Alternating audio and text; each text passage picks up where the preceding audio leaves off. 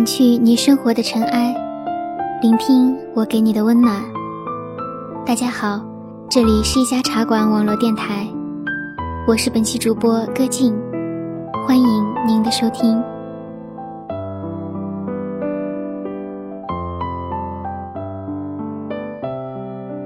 在做金岳霖那期节目的时候，我曾说过，民国是一个能人辈出的时代。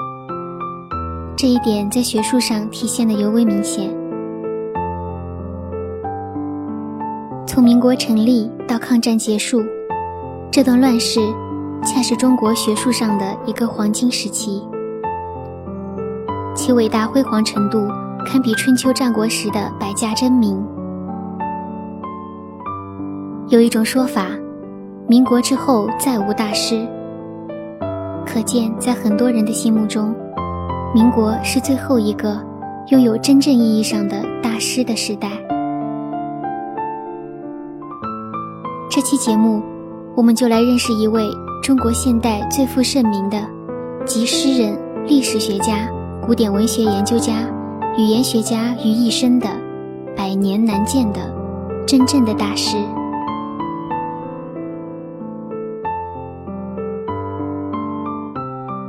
这是一个傲骨铮铮的文人，对传统文化一直坚持的文人。即使十年动乱，受尽折辱，也从未低头屈服，承认自己是错的。他被誉为“公子的公子，教授之教授”。他就是清华百年历史上四大哲人之一，民国四大国学大师之一的陈寅恪。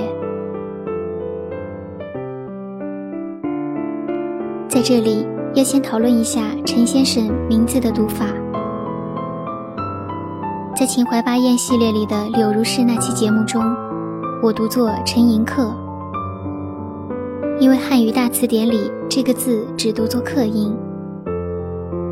但陈先生是客家人，用客家话的读音就比较接近阙，因此陈先生的家人、亲戚、学生、助手。和文史学界人士都把课念成“阙”。陈先生觉得没有必要纠结于名字的发音，也就一直这么叫了下来。而且现在很多电视节目中也是这样叫法，所以我在这里也读作陈寅恪。可能有的听友会有不同意见，但毕竟是声音类节目。我总得选择一个读音，希望大家谅解。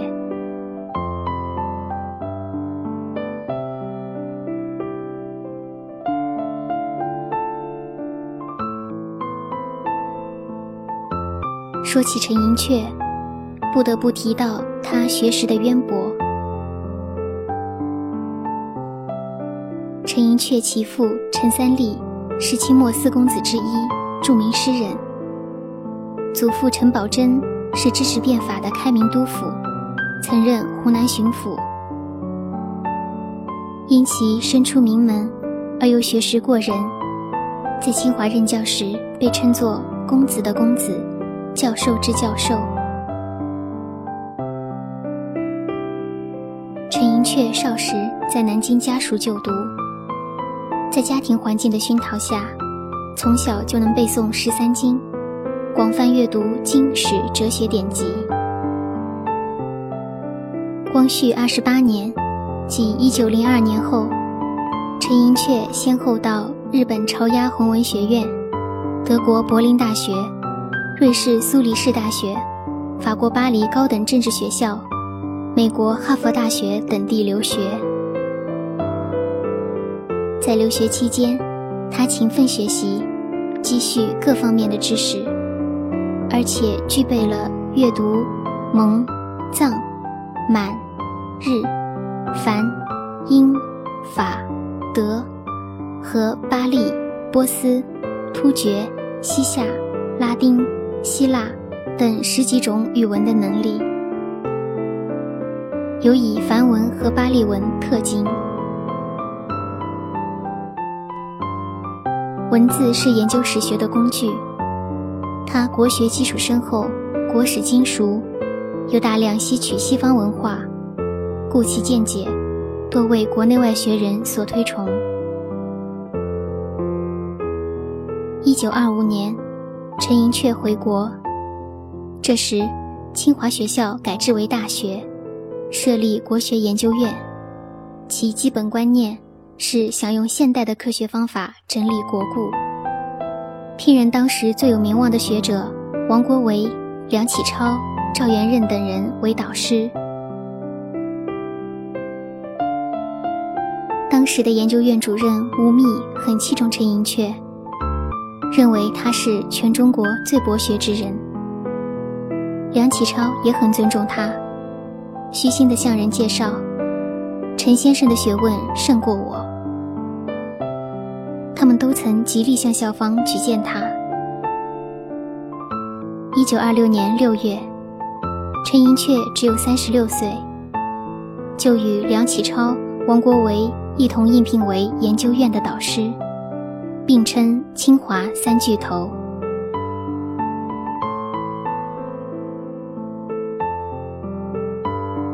他当时在国学院指导研究生，并在北京大学兼课。同时对佛教典籍和边疆史进行研究著述，在清华大学开设满蒙语文和历史、佛教研究等课程。陈寅恪的博学令师生们惊叹，他在课堂上讲授的学问贯通中西，他在课余分析各国文字的演变，竟把葡萄酒原产何地、流传何处的脉络。给学生讲述的一清二楚，且他讲课时，或引用多种语言佐人历史，或吟诗举史，从莲宫洞到《琵琶行》《长恨歌》，皆信口道出，而文字出处又无不准确，伴随而来的禅发更是精当，令人叹服。他上课时。连清华的教授们也常来听，如明教授吴宓、朱自清等。有人称他为“活字典”，也有人称他是“教授的教授”。盛名之下，他朴素厚实，谦和而有自信，真诚而不伪饰，人称学者本色。晚年的陈寅恪双目失明。当时，冯友兰先生是大学者，名气比陈寅恪响亮得多。但冯友兰在陈寅恪面前也是毕恭毕敬，以学生自居。这连当时的学生们都能感觉得到。当年的华北学术界分成两派，一派是本国培养的学者。另一派是有留学经历的，本土派认为，洋派不懂国情，你的学问再高，也是隔靴搔痒，解决不了中国问题。留洋派就觉得，本土派太迂腐，眼光太狭，不掌握现代化的工具，因而两派互相瞧不起。但不管是哪一派，谁都不敢瞧不起陈寅恪。这在学术界堪称传奇。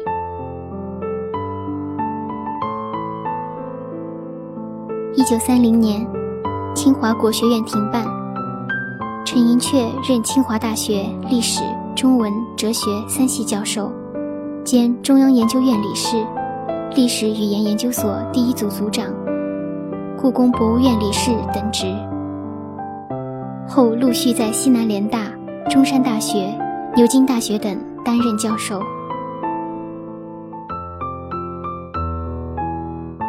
陈寅恪和梁启超、王国维、赵元任一同受聘为清华国学院导师时，清华校长曹云祥问及学位和著作。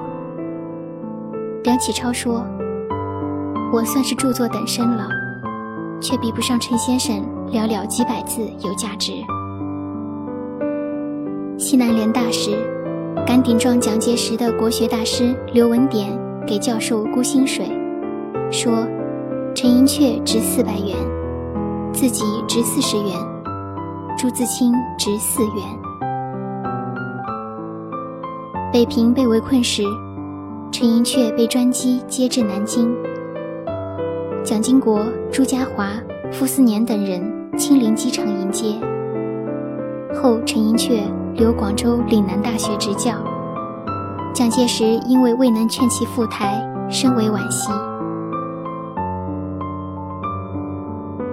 以上种种足以说明陈寅恪学识之渊博，难怪胡适评价其为中国史学界三百年来仅此一人。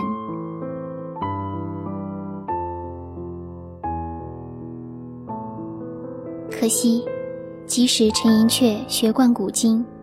是百年难遇的奇才，也如大多数那时期的文人一样，没能逃过那场十年浩劫。这与他所坚持的独立之精神、自由之思想，且拒绝谈论政治有很大的关系。陈寅恪见识广，但传统、敬业、爱国。他学问渊博，且洞悉中西政治、社会内幕。牛津大学、柏林大学、巴黎大学、哈佛大学的教授对其评价很高。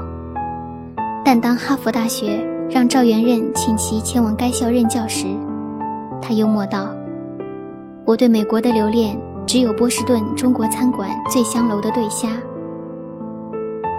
日本人占领香港后，在港的陈寅恪全家生活困难。但仍拒收日本人所送面粉，严拒日本人持金要其办学院及回沪授课之命。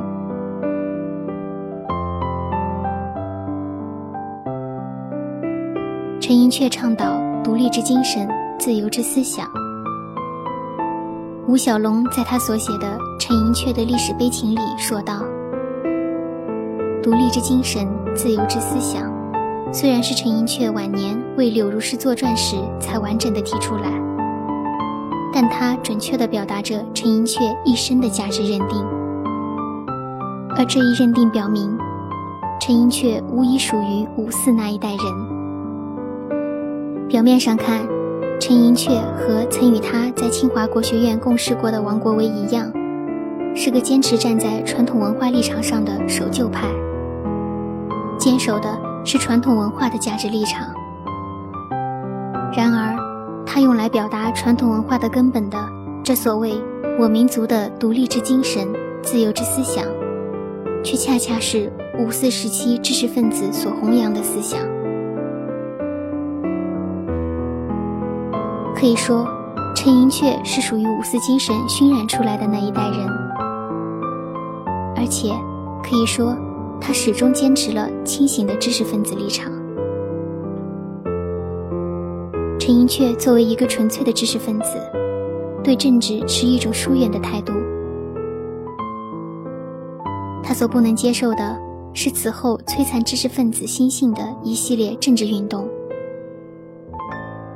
他为此也曾明确表达了义不能辱，不止一次做过抗争。还借送柳如是，来表彰我民族独立之精神、自由之思想，等于揭起自己的抗争之志。陈寅恪这样做，只是明确表达了一个正直的知识分子的立场：不能搞文化专制，那会摧残民族文化，戕害民族心性，导致历史倒退，使我们不能自立于世界民族之林。在那个遭受列强侵略的年代，随着对西方文化的认识从器物到政治到学术各层面的逐步深入，中国人的文化自信也在逐渐失落。陈寅恪认为，关键问题是，在咸丰同治之世，传统文化的学理还足以统摄人心，以这学理为根据的文化自信还未沦丧。这是吸收外来文化为我所用，进行自身文化的更新改造，而又不失本土文化的特质的成功的价值转换所不可缺少的基础。一旦对自己文化价值的自信失落，一个民族在面对外来先进文明时就会把持不住，失去一种健全的心态。而若没有一种健康稳定的心态，文化的吸收、改造和转型就很难指望成功。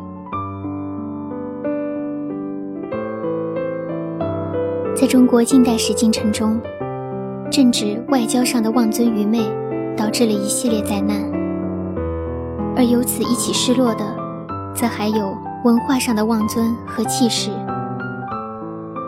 此后的国人，在文化心态上就始终处于一种焦躁、急切和偏执之中。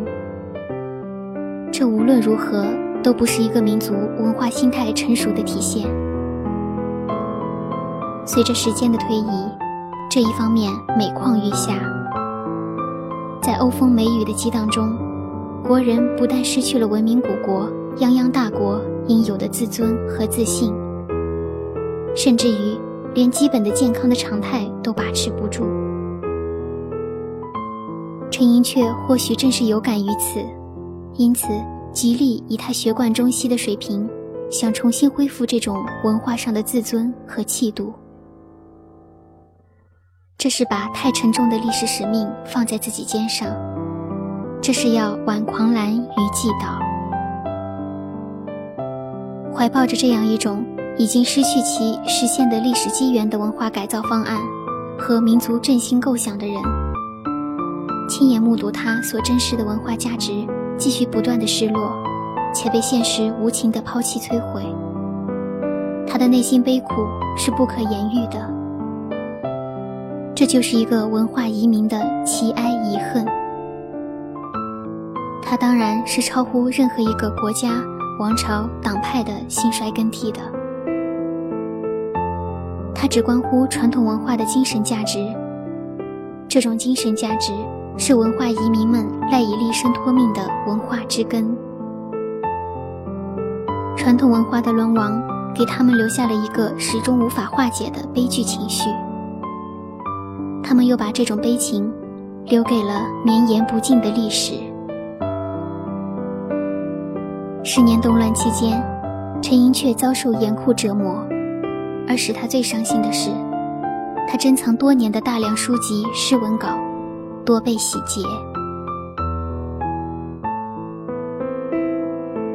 吴小龙在文章的最后说道：“无论对陈寅恪其人其学。”人们还会做出怎样的评断？也可以不赞成他的文化构想，不赞成他的价值认定，但他在晚年所处的那样政治高压的氛围中，在终身无法化解的历史悲情的煎熬下，对我民族的文化价值及其复活振兴，能抱这样一种信念，并为此坚守自己那独立之精神、自由之思想的文化立场。这在当代中国知识分子中是极为罕见的，确实是值得崇敬的。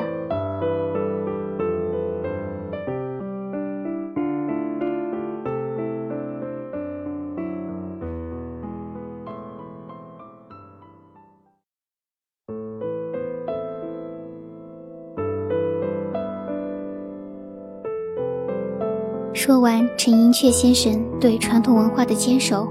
和他独立自由的思想。再来看一看先生的治学。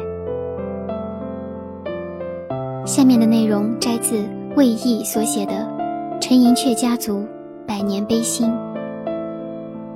我相信听完这段内容，会令很多现在的教授，甚至是学生，感到钦佩和汗颜。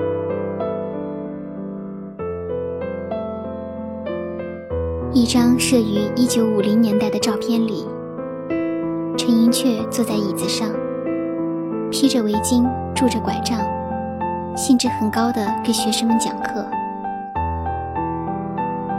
听过课的蔡鸿生记得很清楚。上课地点是陈寅恪家二楼的走廊。先生家二楼的过道里，摆着七八张椅子。他当时给我们开的课叫《元白诗正史》，选修他课的人不多，我们全班总人数四十二个，四个人选了这门课。有一些老师也在旁听，有兴趣就来。先生的课不用考勤，不用写作业，不用考试，不用评分，只需要预习。要不听讲时会满头雾水。他的助手黄轩会控制上课时间，时间到了就按下铃。陈寅恪当年住过的二层小楼。如今已辟为陈寅恪故居，供访客参观。在二楼的走廊里，摆放着数张上课用的椅子，可以想见当年情形。在蔡鸿生的记忆里，陈寅恪所用的书都是大陆货，图书馆都可以借到，但别人没有他那种深度的认识。蔡鸿生认为，学术的魅力尽在于此。先生常讲，学术需要发富，发富就是创造力。陈寅恪当时的著述都是口述，然后让助手黄轩记录下来，这让蔡鸿生非常佩服。此后，留校任教的他，曾经让自己的研究生。试着口述五千字的论文，没人能够做到。一张摄于一九五七年的照片里，在助手黄轩的协助下，陈寅恪正口述《柳如是别传》。他的眼睛虽已失明多年，依然透着智慧之光。从一九五三年至一九六四年，他口述了两部专著。论在深渊，《柳如是别传》总篇幅达九十万字，几近他所有著述的一半。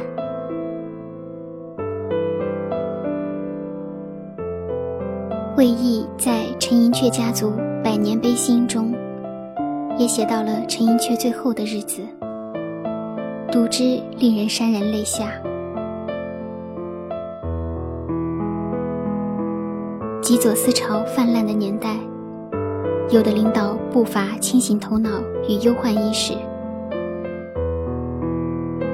一九六一年九月，广东省委书记陶铸提出要向知识分子赔礼道歉。陈寅恪所住的中山大学东南区一号二楼，成为被重点关注之地。一九六二年七月。陈寅恪洗漱时突然摔伤，医院的诊断结果是右腿股骨颈折断。从此，他的行动十分不便。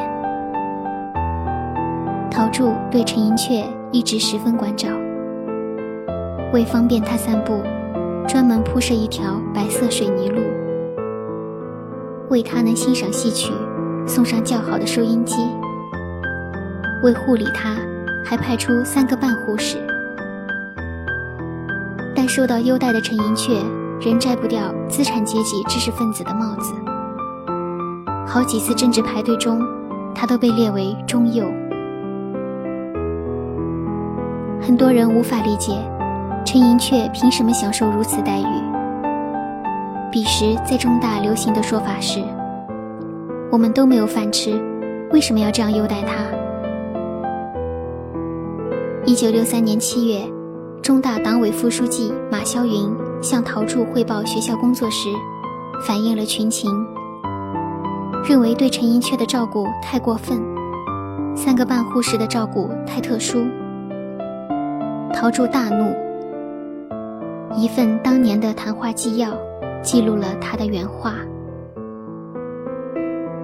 你若像陈寅恪老这个样子，眼睛看不见，腿又断了。”又在著书立说，又有这样的水平，亦一定给你三个护士。文革开始后不久，陶铸上调北京，仍多次对广东省委做遥控指示，对陈寅恪的待遇要保持原状。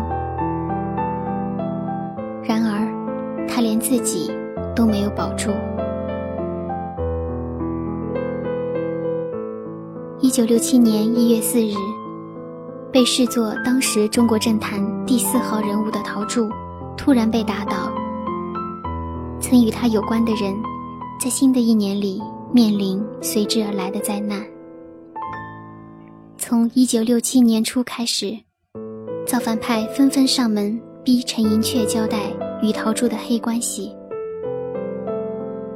陈家正好位于中大制高点大钟楼的对面。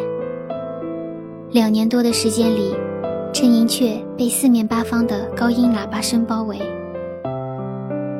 以往他尚且要依靠安眠药才能入眠，此时他精神所受之摧残，可以想见。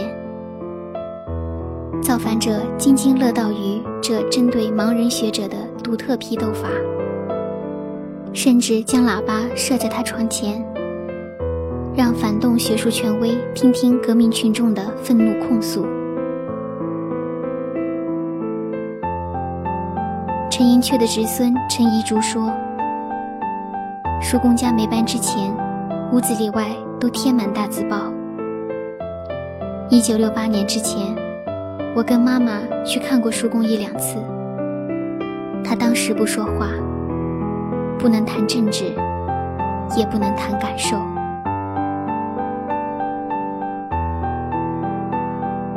一九六九年春节过后，陈寅恪一家被勒令搬出东南区一号二楼。一九六九年十月七日晨五时许，陈寅恪因心力衰竭去世。四十五天后，一九六九年十一月二十一日晚八时许，陈寅恪的妻子唐媛去世。他曾对人说：“待料理完银雀的事，我也该去了。”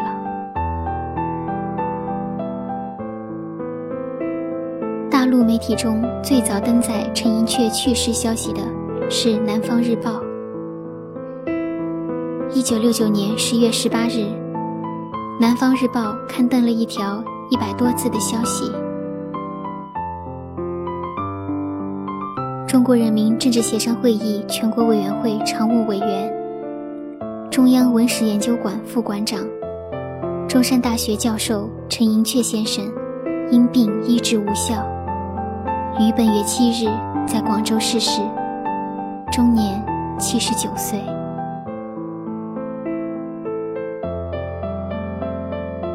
陈寅恪去世后，墓地多年未能落实。直到二零零三年，他才与爱妻唐媛合葬于江西庐山植物园。墓地前立有一块巨大的石头，上面刻着“独立之精神，自由之思想”。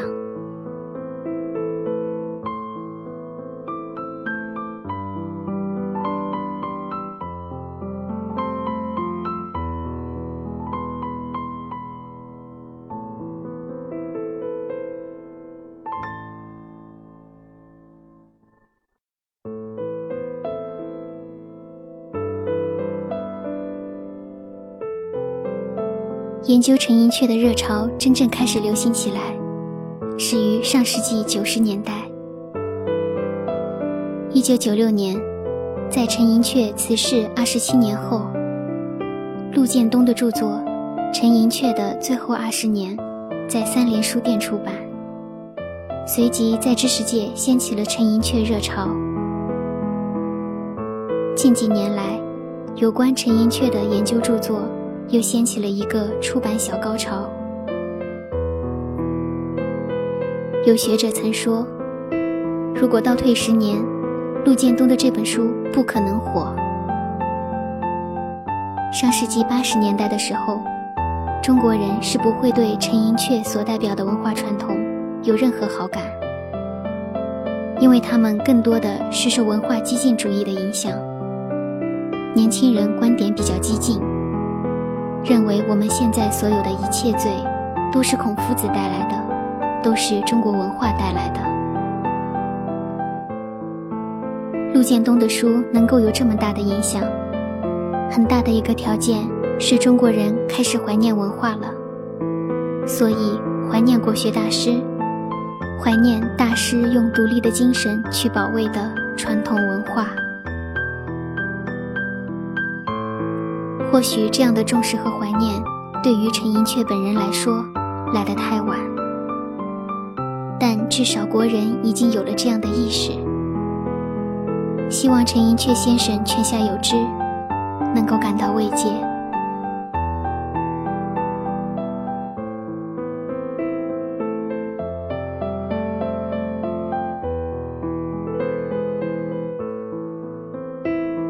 节目到这里已经是尾声了，我特别想用一首歌作为这期节目的片尾曲。可以这么说，我做这期节目的契机就是这首歌。晚来芳，纪念陈寅恪先生。由网友楚云香填词，九渊演唱。策划这首歌的网友苏慧在歌曲前写道：“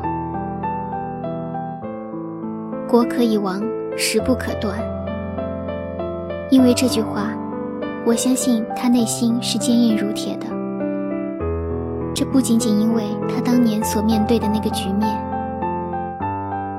不论是父亲绝食逝去后，他守灵时的伤心欲绝，还是后来不得不举家逃亡的悲愤难眠，亦或是他在那倒退的十年中，从未承认过一次他的所作所为是错误的、失败的，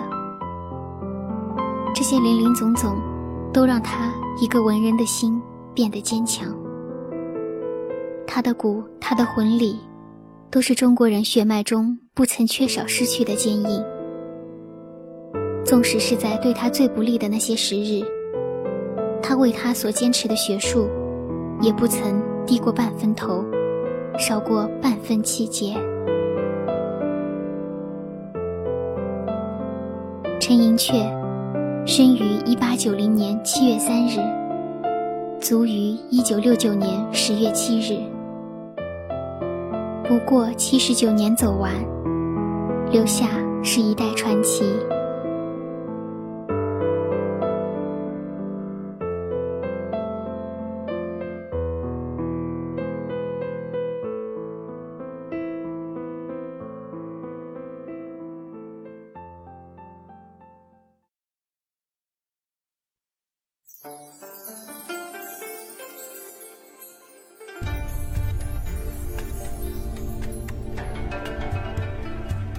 本期节目到这里就结束了。如果你喜欢我们的节目，可以关注我们的官方网站、微博、微信平台“一家茶馆网络电台”，或者下载手机客户端“一家茶馆 FM”，收听更多更精彩的节目。